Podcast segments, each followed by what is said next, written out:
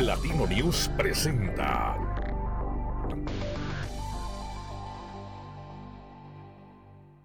¿Qué tal amigos? ¿Cómo están? Muchas gracias por seguir en esta transmisión. Esta ocasión estamos platicando con el gobernador constitucional del estado de Guanajuato, el maestro eh, Diego Sinué Rodríguez Vallejo. ¿Cómo estás, eh, gobernador? Muy bien, Martín, qué gusto saludarte. Y con el gusto de saludar a todo el auditorio que nos está siguiendo para hablar de estos... eh, no son tres años, es el tercer informe, pero realmente son dos años y, y meses porque ustedes recordarán que yo entré en septiembre. Entonces en septiembre cumplo los tres años, pero por ley, el primer jueves de cada marzo tengo que dar un informe, entonces Claro. por eso corresponde a este tercer informe. Es el informe que guardan las cosas, Así es. ¿no? A ver, empecemos. Gobernador, maestro, señor gobernador, Diego, ¿cómo te dice? Diego, por favor. Diego. Tocayo, tú y yo no somos mucho tocayos toda la vida. Muy bien. A ver, Diego, platícanos, ¿cuál es el estado que guardan las cosas aquí en, en Guanajuato? Mire, yo, pudiera- yo quisiera dividirlo en dos rubros, lo urgente y lo importante. Primero hablemos de lo urgente. Urgente la atención de una pandemia, estamos en medio de una pandemia, una pandemia que no se veía hace 100 años ¿eh? en, nuestro- en este planeta. Dos, una urge- urgente un tema de crisis económica que estamos viviendo a nivel global. Y tercero, la crisis de seguridad de nuestro estado particularmente y del país, ¿no? Y luego vemos los temas importantes. En estos temas urgentes, ¿cómo vamos? Yo puedo decirles, primero, que gracias a los guanajuatenses, vamos poco a poco superando el tema de la pandemia.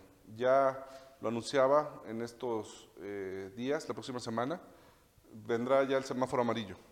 Han bajado mucho los contagios, las hospitalizaciones y las defunciones.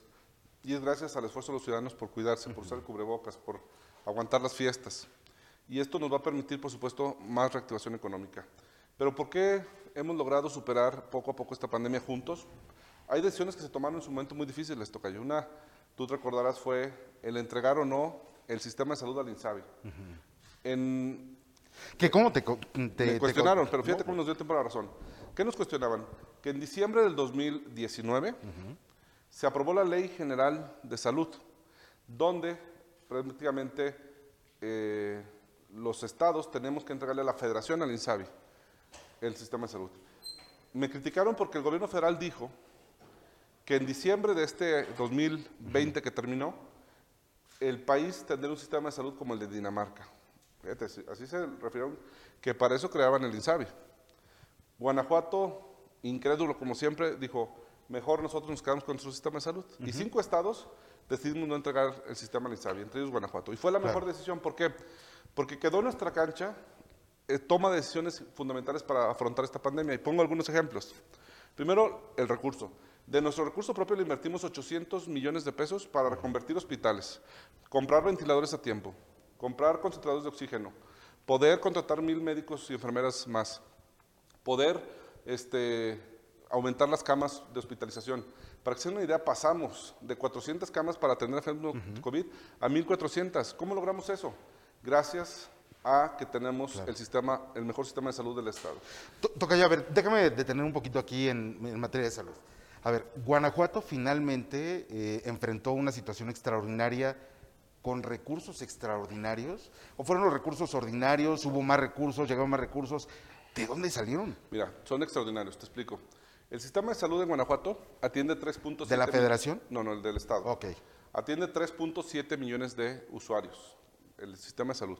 Los atendemos con 627 clínicas y hospitales y 24 mil trabajadores de la salud.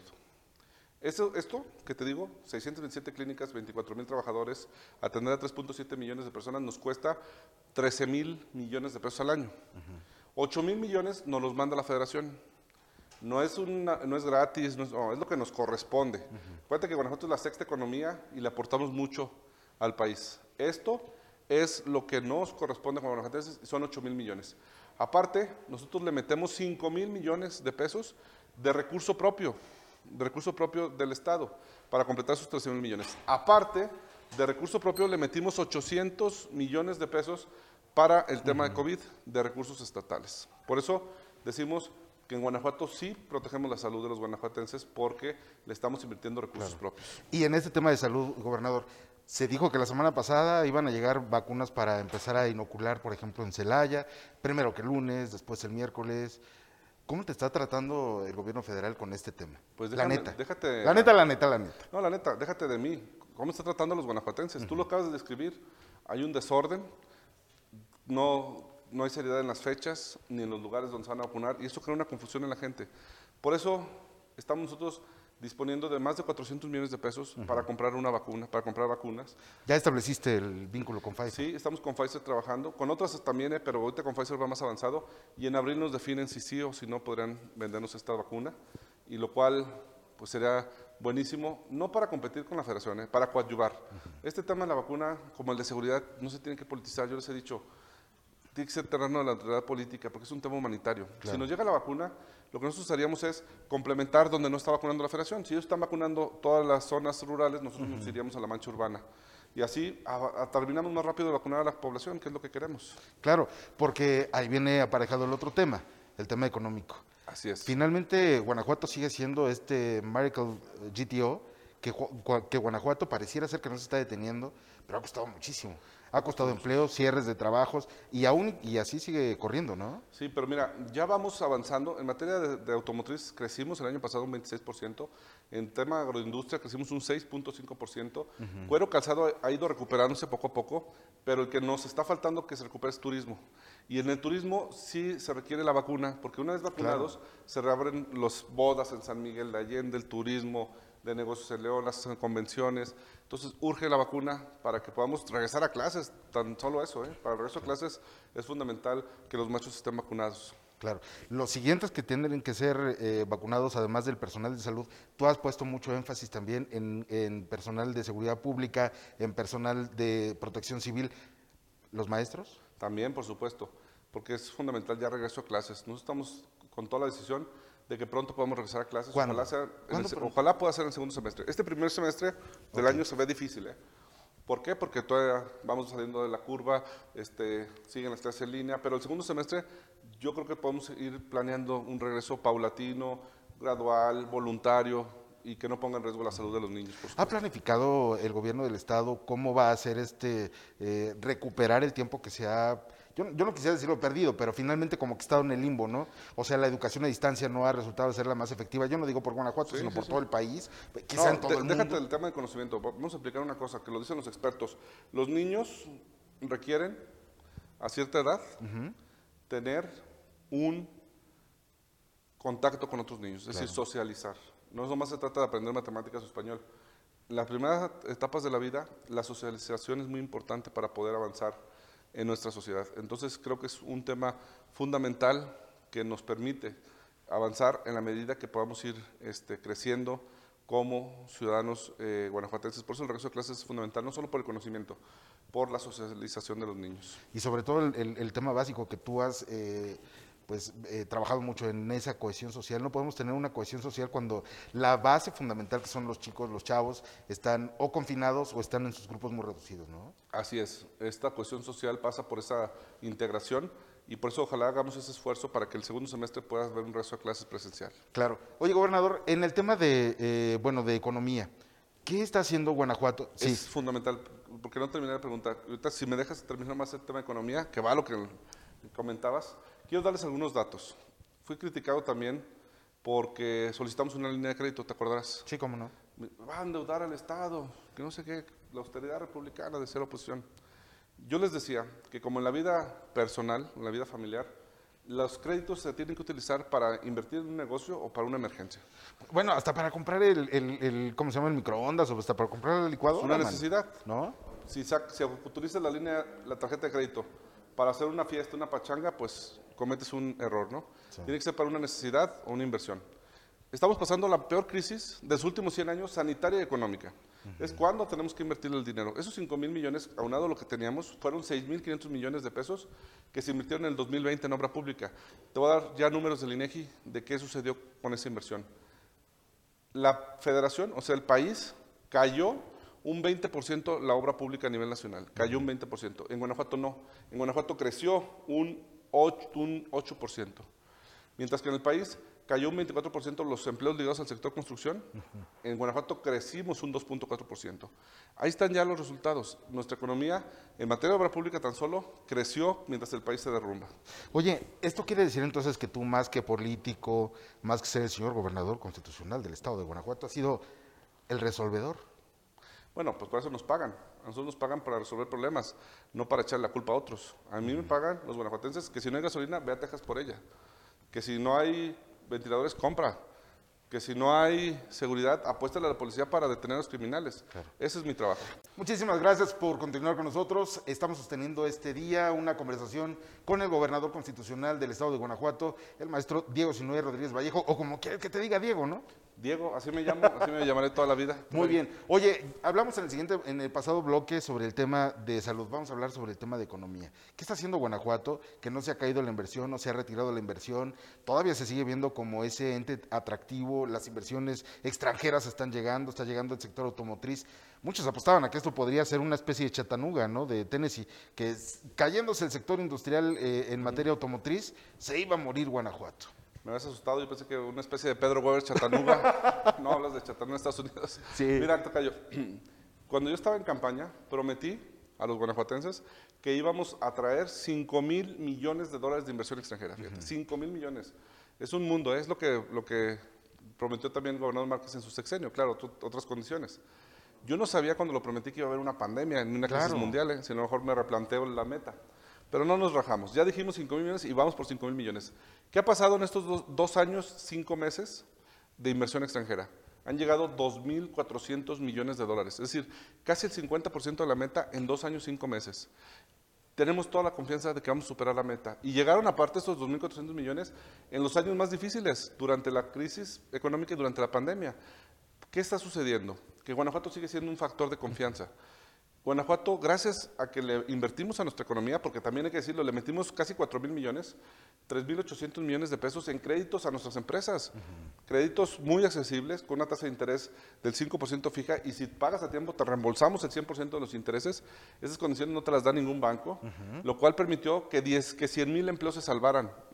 Eso nos trae como consecuencias que también un círculo virtuoso donde nuestra economía no cayó tanto. Miren, hay seis estados que representan el 48.8% del PIB, es decir, casi el 50% del PIB, lo aportan seis estados. Ciudad de México, Estado de México, en este orden, Nuevo León, Jalisco, Veracruz y Guanajuato. Esos seis estados es el 48.8%. ¿Cómo nos fue a esos seis estados? Ciudad de México y Veracruz cayeron dos dígitos, 10 y 11 puntos. Nuevo León, Estado de México y Jalisco cayeron 8 puntos.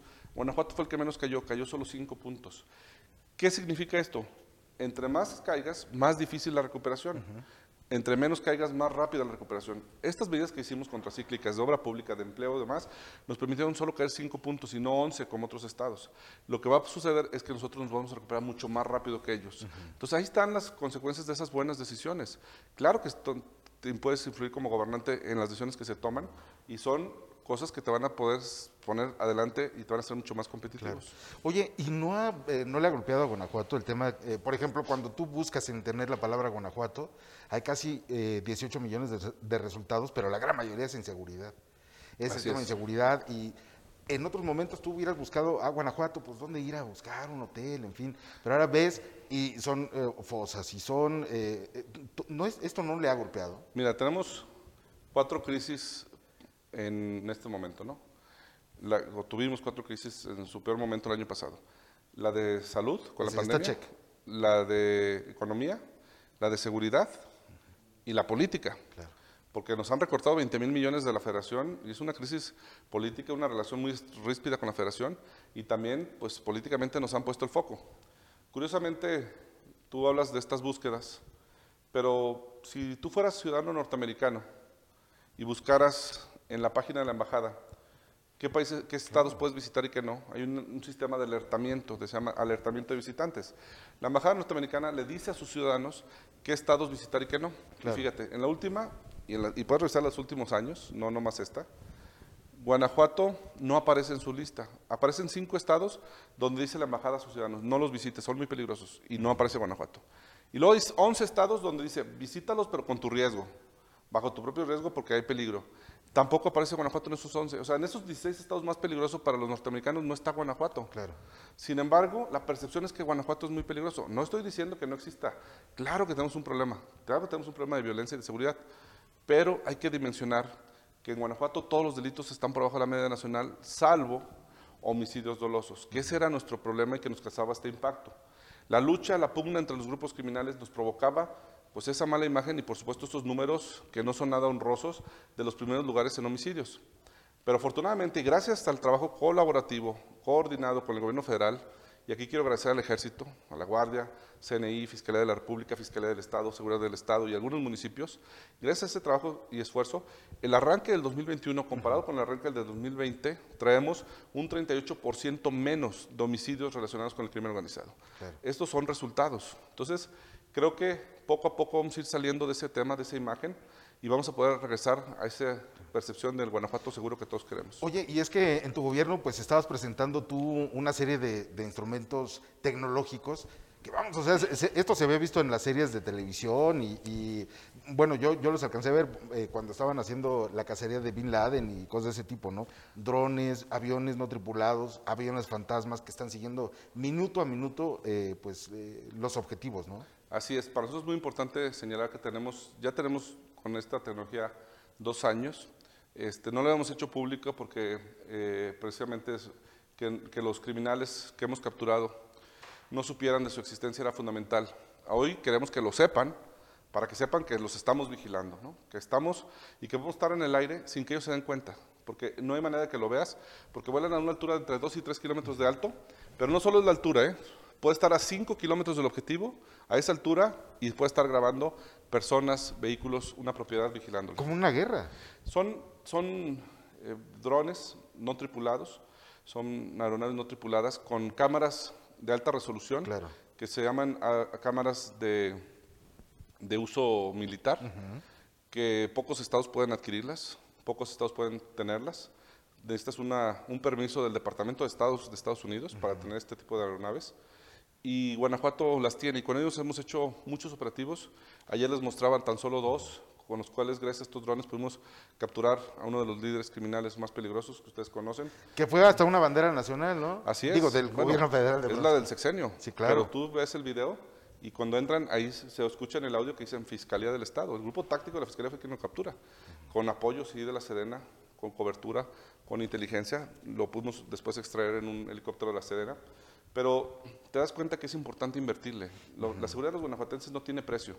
Por eso estos helicópteros también que llegan, los pudieron observar, son modernos. Teníamos cinco helicópteros antes. Uno era ambulancia, uno de logística, tres de seguridad, pero ya eran helicópteros muy viejos. Helicópteros que no tenían instrumentos para volar de noche. Y en Guanajuato la mayoría de los crímenes se cometen de noche. Entonces necesitamos helicópteros modernos, como los que ves en Los Ángeles, los que ves Claro. en otras ciudades.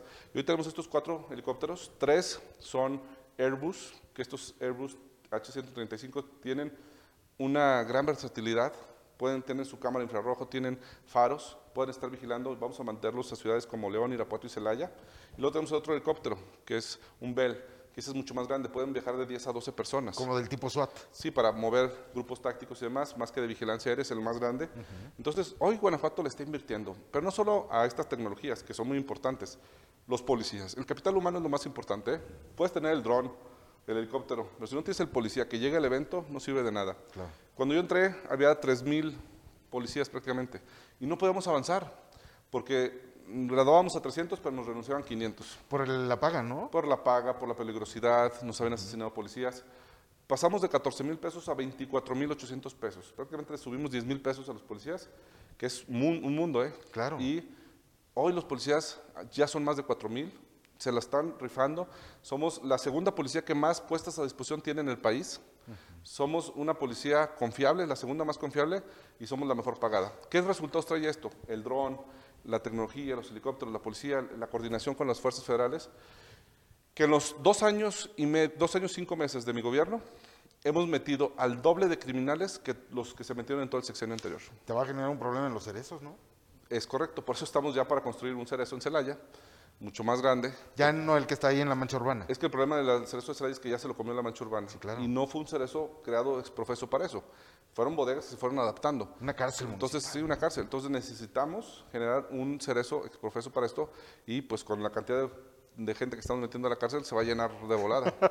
Oye, este sería el, el segundo eh, cerezo construido en, en Guanajuato después del cerezo 1000. No cuento el de, el de San, eh, San De Ocampo. Felipe- del de Ocampo, porque ese más bien fue federal. Ese ¿no? es un penal federal, Sí. es un penal federal y nosotros no, no lo manejamos ni lo operamos. No, este sería un nuevo cerezo del Estado y buscaremos que esté por la zona de Celaya. Después del Cerezo 1000 sería el primero. Pues este va a ser el primero, yo creo, y el cerezo, el cerezo mil va a pasar a ser el segundo. Claro, perfecto. Oye, Diego, y en este, en este sentido, entonces, tú has trabajado también junto con los municipios para que el ser policía ya no sea como que la última opción. No tengo trabajo, no tengo esto, pues bueno, ¿qué me queda? Pues ser policía. Si no, le has dado otro estatus junto con los municipios. ¿Han jalado los municipios? La no neta. todos, eh, no todos, hay que decirlo, no todos.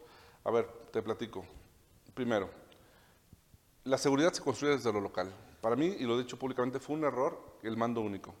Porque Y lo has dicho desde el 2018, ¿eh? No, que nadie se sorprende. desde campaña lo dije. Es correcto. Es un error el mando único y explico por qué. Las fuerzas federales no están diseñadas para brindar la tarea de seguridad pública. Las fuerzas federales están entrenadas para otra cosa. De- constitucionalmente están para otra cosa. Protegen infraestructura como ductos, refinerías, hidroeléctricas, y las fuerzas estatales para vigilar carreteras, caminos, y la policía municipal es la que tiene que tener la proximidad con la ciudadanía, es la preventiva. Sin embargo, cuando haces el mando único y le metes policías estatales y federales, los alcaldes se echan a la maca y relajan la policía municipal, dejan de invertirla y se caen las policías municipales. Por eso uno de los planes que hoy tenemos es invertirle. Estamos mintiéndole 200 millones de pesos por año a las policías municipales para construir policías municipales fuertes. Y empezamos a ver resultados. ¿eh? Hace unas semanas vimos en León una persecución Claro. de policías municipales capturando cuatro peligrosos criminales. Estamos platicando esta tarde con el gobernador constitucional del estado de Guanajuato, el maestro Diego Sinué Rodríguez Vallejo. Diego. Oye, Diego, a ver, estábamos platicando sobre el tema de los municipales, si se le han rifado, cómo se le han rifado, y tú estabas poniendo énfasis en el operativo que se hizo en ciudad En León, tú viste, todos vimos ese video de la policía municipal persiguiendo a dos vehículos, capturando a los cuatro criminales. Pues eso es cuando tú le apuestas a una policía municipal, le apoyas, lo capacitas. Y no solo es la de León, la de Celaya acaba de capturar el fin de semana en otra persecución muy interesante que salió en video a unos criminales que venían de Estado de México que estaban robando una tienda departamental. Entonces, ya empiezas a ver poco a poco cómo las policías municipales empiezan a dar resultados, empiezan Claro. a trabajar y eso es parte fundamental de seguir fortaleciendo estas policías municipales. No las vamos a dejar solas, las vamos a apoyar.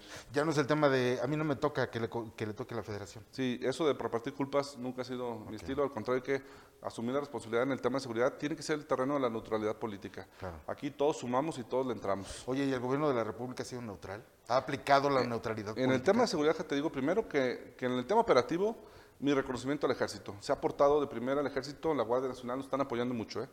En el tema político, pues tú, ustedes han visto cómo a veces en las mañaneras, pues nos ponen ahí el faro en el tema de seguridad, pero está bien. Lo que hace esto es superarnos y el reto es bajar los, la delincuencia, los homicidios y poder dar los resultados positivos.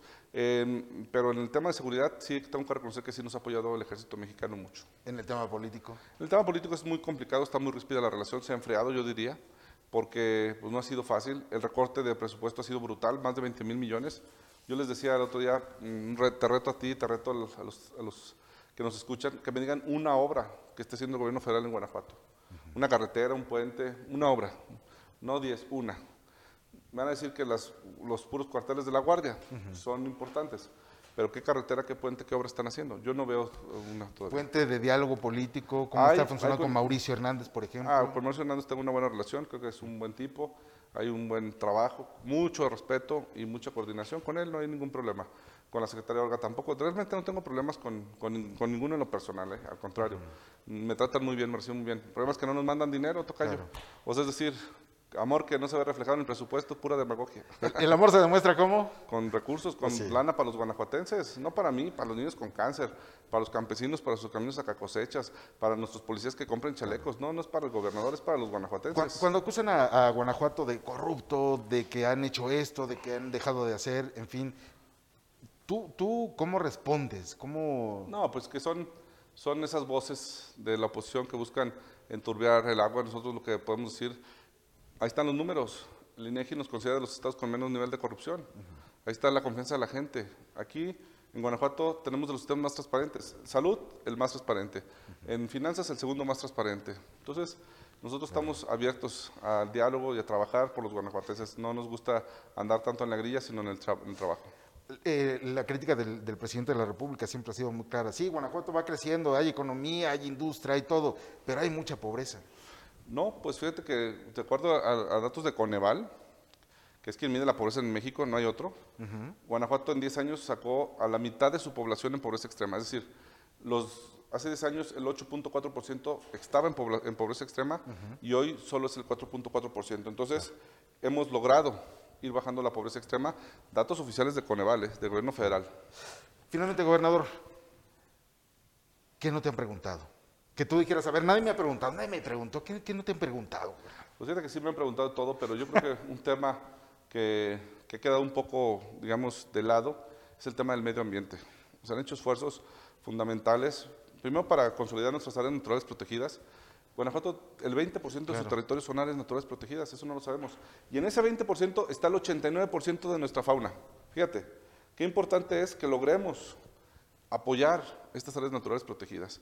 Y esta es una de las estrategias que hemos hecho desde la Secretaría de Medio Ambiente y que es fundamental, no para ahorita, para siguientes generaciones también. ¿eh? Claro. Entonces, apostar a las energías renovables es otro de los temas que Guanajuato trae enclavados, ¿no? Y creo que si seguimos por esa línea, si metemos energía solar, aerogeneradores, también vamos a tener una ventaja competitiva con el resto del país que está quemando combustóleo. Claro. Pero Guanajuato tiene ese plan ambiental y creo que de eso es de lo que no se ha hablado mucho, pero es muy importante. Claro.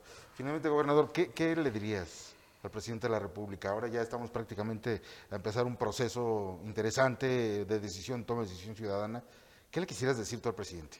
pues que nos apoye con recursos, que, y, y si no puede con recursos, por lo menos que nos dé el papelito de la autopista San Miguel de Allende, que llevo dos años pidiéndolo y no nos dan la concesión. Nosotros la hacemos la autopista, nomás denos la concesión, que es un papel, ¿eh? no implica recursos. Pero pues de preferencia que nos devuelva los recursos a los guanajuatenses, que no son míos, son de los guanajuatenses. Y no es un regalo, no es una dádiva. Los merecemos porque somos la sexta economía de este país. ¿Ok? ¿Y a la ciudadanía? Pues que vienen los tres mejores años de mi gobierno, ¿por qué? Porque las crisis ya van de salida, no hemos dejado de atender lo importante. ¿eh? Por ejemplo, en educación estamos entregando 100 mil computadoras en este momento para apoyar a los jóvenes para que tengan una clase en línea digna. Segundo, decirles que vienen los tres mejores años, que tengan esperanza, que tengan fe, que nos va a ir muy bien porque ya vamos de salida de estas crisis. Perfecto. Muchísimas gracias, Hombre, Diego. Gracias. Gracias y gracias a usted que nos acompañó en esta transmisión. Esta fue una emisión de Platino News. Nos vemos a la próxima, pero síguenos en nuestras redes sociales y en platino.news. Noticias para una nueva generación.